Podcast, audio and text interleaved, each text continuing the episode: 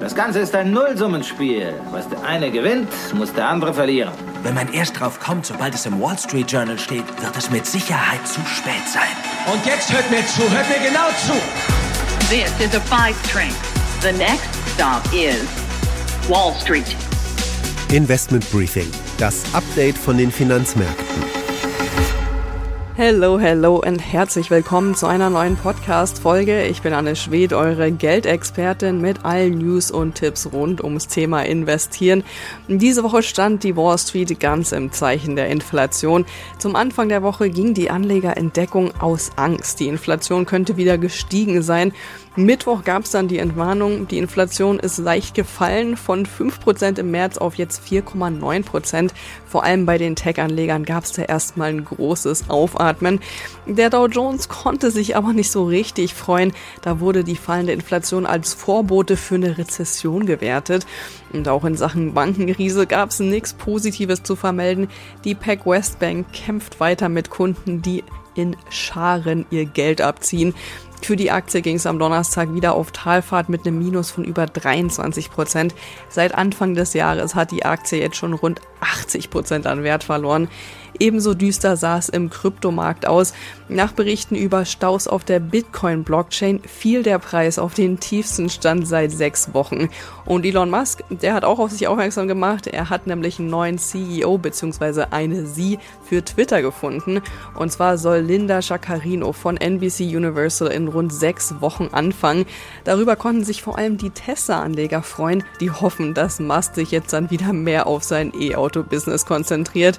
An der Earningsfront sorgte Disney für schlechte Laune. Da kann das Streaming-Geschäft nicht so richtig performen.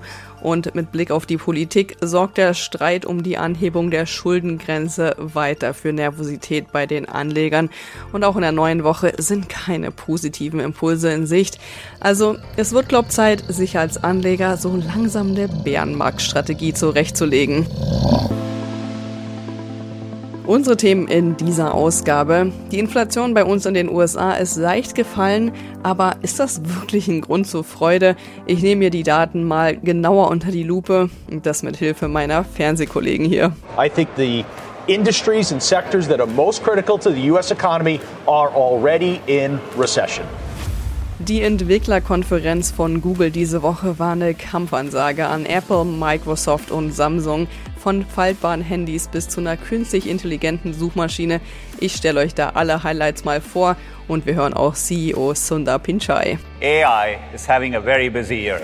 So we've got lots to talk about. Let's get started. Danach wird spannend für Autofans. Ich spreche mit meinem Kollegen Christian Schlesiger über BMW. Die Bayern fahren ja den etwas anderen Kurs, den technologieoffenen Ansatz. Kritiker sind skeptisch, ob das gelingen kann.